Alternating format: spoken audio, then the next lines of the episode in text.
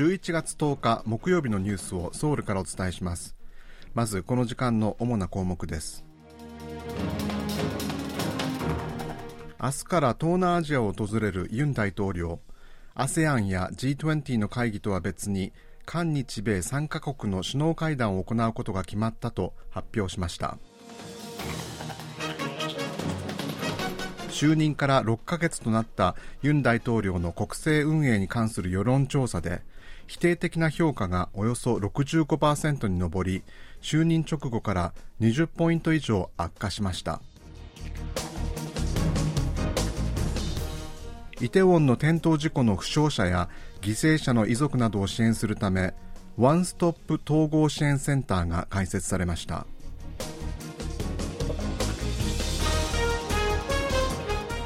今日はこうしたニュースを中心にお伝えします。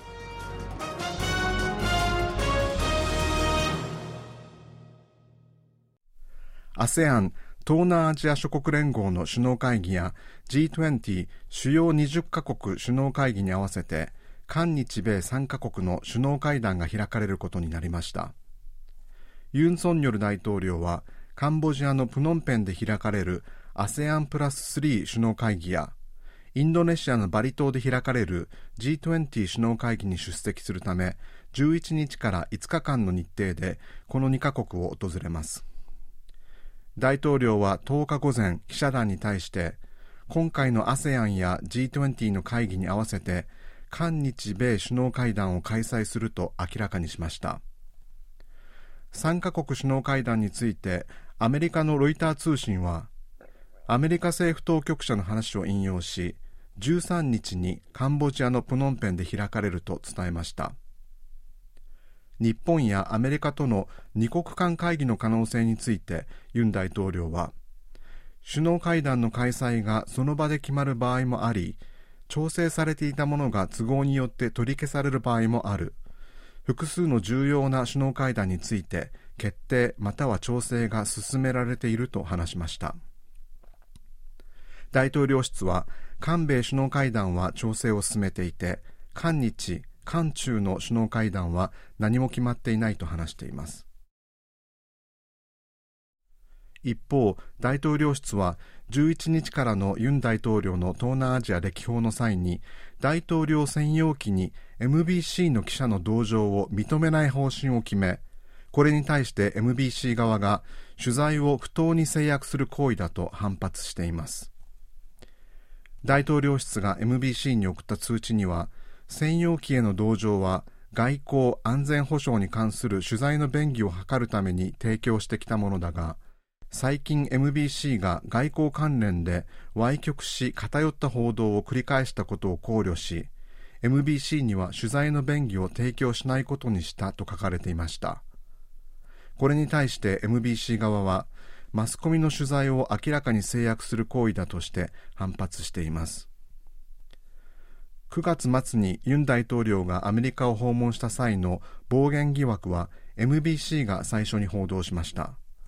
これに対して大統領室は MBC がユン大統領の発言を歪曲して報じ韓米の同盟関係に影響を与えたとして MBC 側に経緯の説明を求める公文書を送っています。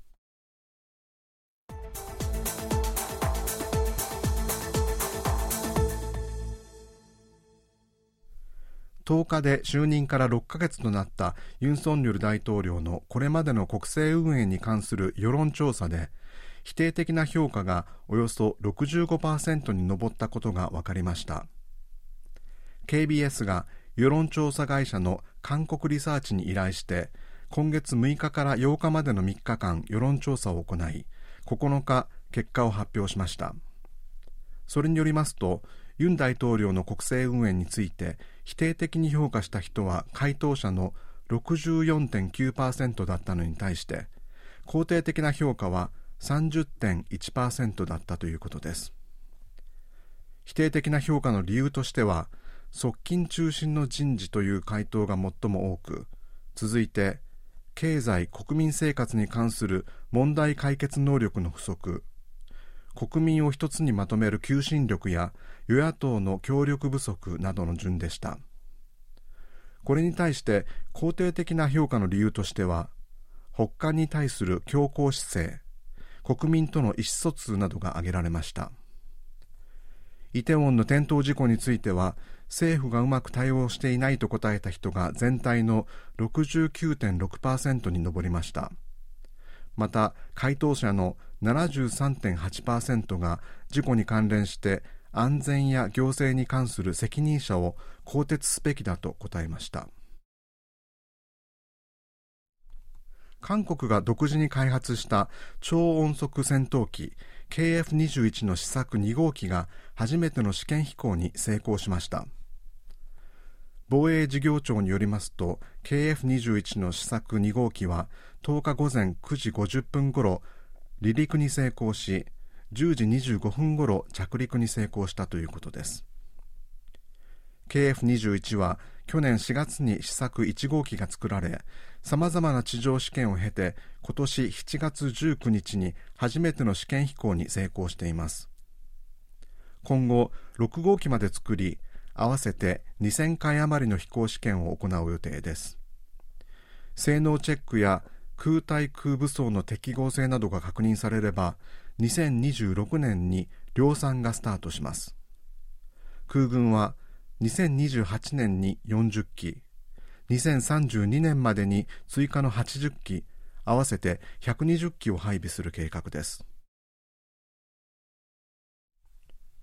政府系シンクタンクの KDI 韓国開発研究院が来年の韓国の経済成長率の見通しを1.8%に下方修正しました。KDI は10日来年の韓国の経済成長率の見通しについて5月に発表した2.3%から0.5ポイント引き下げて1.8%としました。インフレに対応するため主要国が相次いで利上げに踏み切る中景気減速の影響で韓国の輸出がさらに厳しくなることが背景にあります。また民間の負債が急激に膨らんでいる中で市中金利が上昇し国内の消費の回復ペースも鈍るとみられています。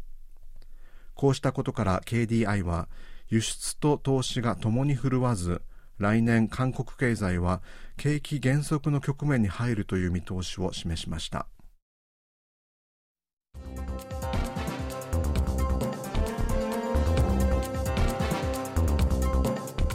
こちらは韓国ソウルからお送りしているラジオ国際放送 KBS ワールドラジオです。ただいまニュースをお送りしています。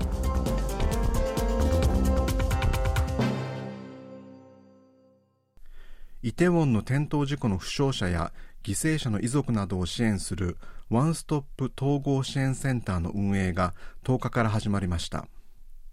このセンターは中央災害安全対策本部の下に設置され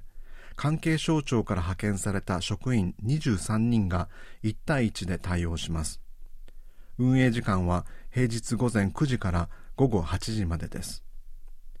センターの近くにはカウンセリングや心的外傷後ストレス障害の治療を行うためのバスも設置します。政府は同じような事故が二度と繰り返されないよう来月までに群衆事故を防ぐための制度の見直しに入ります。また警察は外部の専門家などが中心となる警察大改革作業部会を立ち上げ現場の対応能力の強化や状況の報告ルートの改善などに当たります。イテウォンの転倒事故では10日午前9時までに外国人26人を含む156人が亡くなり負傷者は198人となっています。アメリカの中間選挙で韓国系のアンディ・キム氏が当選を確実にしました。韓国系の政治家が連邦議会選挙で3回当選するのは26年ぶりです。アメリカ民主党のアンディ・キム氏は8日に投開票が行われた中間選挙で下院のニュージャージー州3区で当選が確実になりました。韓国系が連邦議員選挙で3回目の当選を果たしたのはキム・チャンジュン前下院議員が1996年に当選して以来26年ぶりです。アンディ・キム氏はホワイトハウスの国家安全保障会議でイラク担当補佐官を務めた安全保障の専門家で議員になってからは下院の軍事委員会と外交委員会などで活躍しました。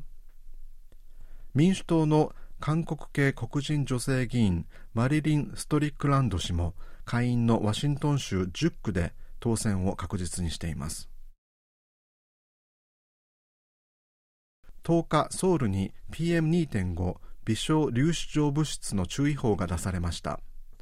ソウルに PM2.5 注意報が出されたのは今年2月11日以来9ヶ月ぶりです。キョンギ道南部と北部チュンチョンナムド北部には前日の9日から注意報が出されています。PM2.5 注意報は1時間の平均濃度が1立方メートルあたり75マイクログラム以上の状態が2時間以上続く場合に出されます。以上原秀氏がお伝えしました。